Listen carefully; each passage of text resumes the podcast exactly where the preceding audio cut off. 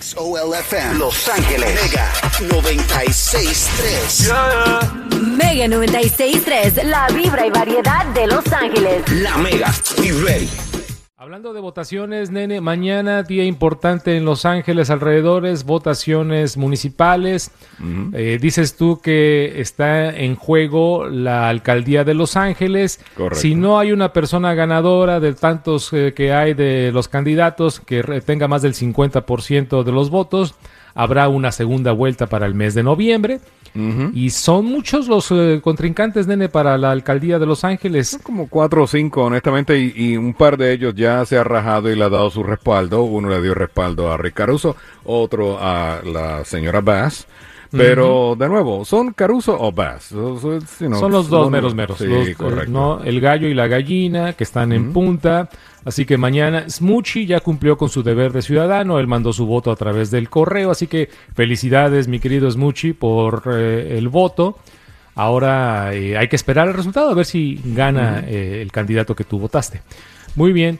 Ah, hablando de líderes y de políticos, en Los Ángeles esta semana muchísima seguridad, cierres en las calles en la zona de Los Ángeles, sobre todo donde está el Convention Center. Esta semana, hoy comienza la cumbre de las Américas, toda la semana.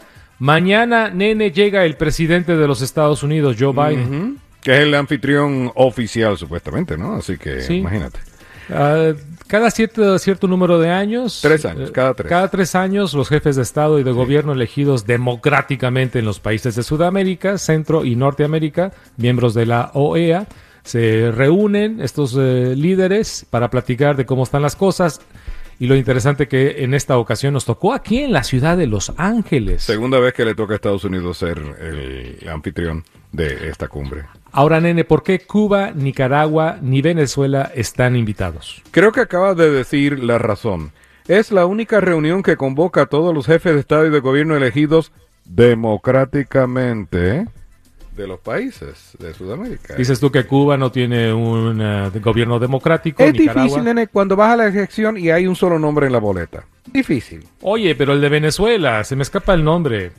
Ah, Maduro.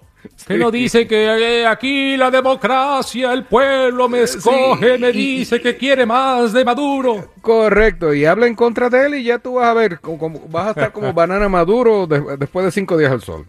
Mira, yo entiendo. Y en que- Nicaragua, si no eres Ortega, no vas para ningún lado. Así que, Oh, nene, sí. come on, Si really. no eres Ortega, no hay futuro. no, no, no, no hay futuro. No, no, de Bueno, él por- o, o su mujer. Por algo Estados Unidos no invitó a estos gobiernos. Sin embargo, el de México, el presidente de México, Andrés Manuel López Obrador, él dice, bueno, ¿cómo hacemos una reunión de los países de, de América y no todos están invitados? Por lo tanto, México no participará en esta cumbre de las Américas.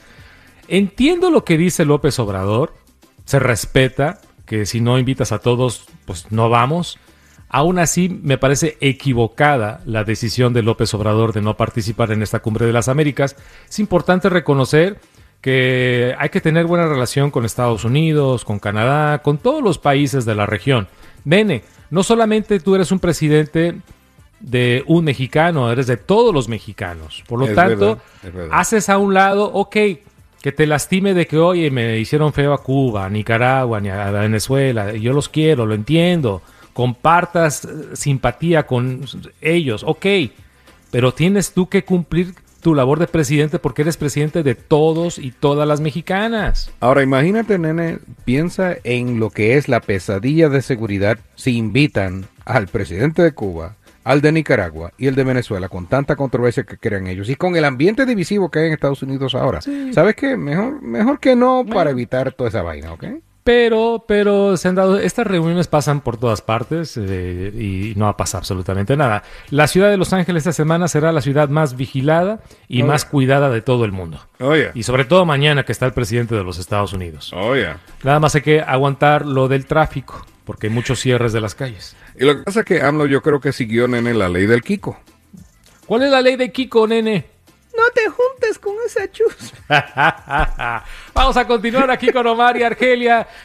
Argelia, enfermita, por favor, les pido, de verdad, les pido de todo corazón que en sus redes sociales de Omar y Argelia, de Argelia Atilano, manden una oración, un corazón, unos buenos deseos para que se recupere pronto y salga ya negativa de su examen de COVID en estos días para que ya pueda estar con nosotros.